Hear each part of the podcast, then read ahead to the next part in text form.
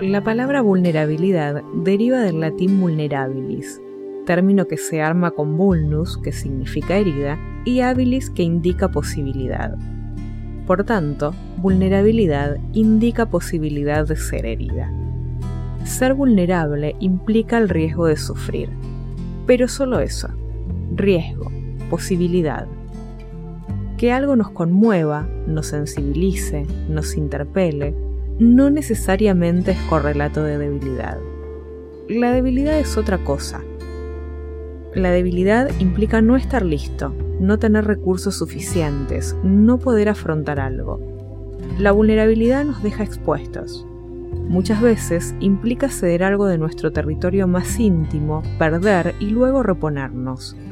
Ser vulnerable, de hecho, puede indicar una gran fortaleza. Para ser capaces de exponernos al dolor, tenemos que haber generado una gran resistencia al mismo. Para ser conmovidos sin ser destruidos en el proceso, necesariamente tenemos que tener una gran fortaleza interna. La próxima vez que te acusen de ser vulnerable, agradece el elogio y sonreí por lo bajo. Animarse a estar cerca de la posibilidad del dolor nos hace grandes. Señalarlo como una debilidad nos hace tiranos.